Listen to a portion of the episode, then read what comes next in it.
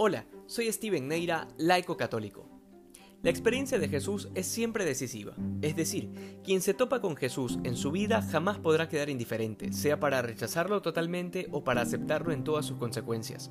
Jesucristo es siempre un desafío para la existencia del ser humano. Hoy el Evangelio nos presenta la incredulidad de la gente que vivía en la propia tierra de Jesús, razón por la cual nos cuenta San Marcos que no pudo hacer allí ningún milagro. Es interesante el hecho de que el verbo que escoge el evangelista para identificar esta situación es el de poder.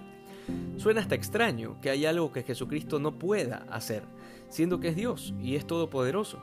Sin embargo, esto lo único que hace es manifestar una verdad propia del amor, y es que Dios siempre es profundamente respetuoso de nuestra libertad.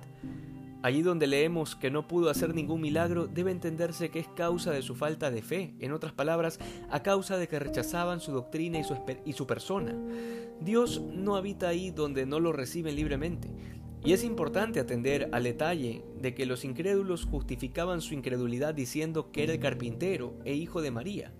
En otras palabras, que no era alguien distinto del resto y que por tanto no comprendían de dónde acá podía obrar milagros o tener tanta sabiduría.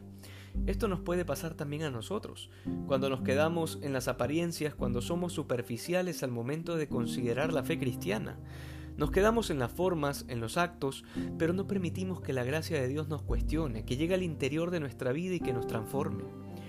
Uno de los grandes peligros de todo cristiano es que podemos llegar a acostumbrarnos a Dios, acostumbrarnos a las oraciones, a ir a misa, a confesarse, como si fuese una cuestión ordinaria. Siguiendo este camino, la fe se va apagando y podríamos terminar convirtiéndonos en católicos de nombre.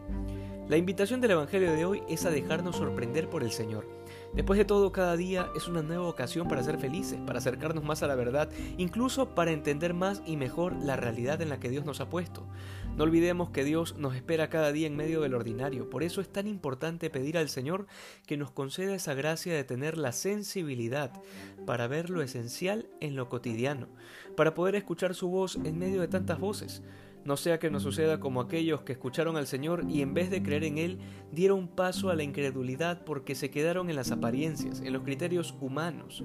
Por eso una forma concreta de estar siempre ante Dios es aprender a agradecer diariamente por las pequeñas cosas de la vida, a las que nos hemos acostumbrado y que las hemos dado por sentadas.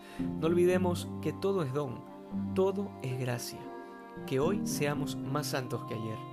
Dios te bendiga.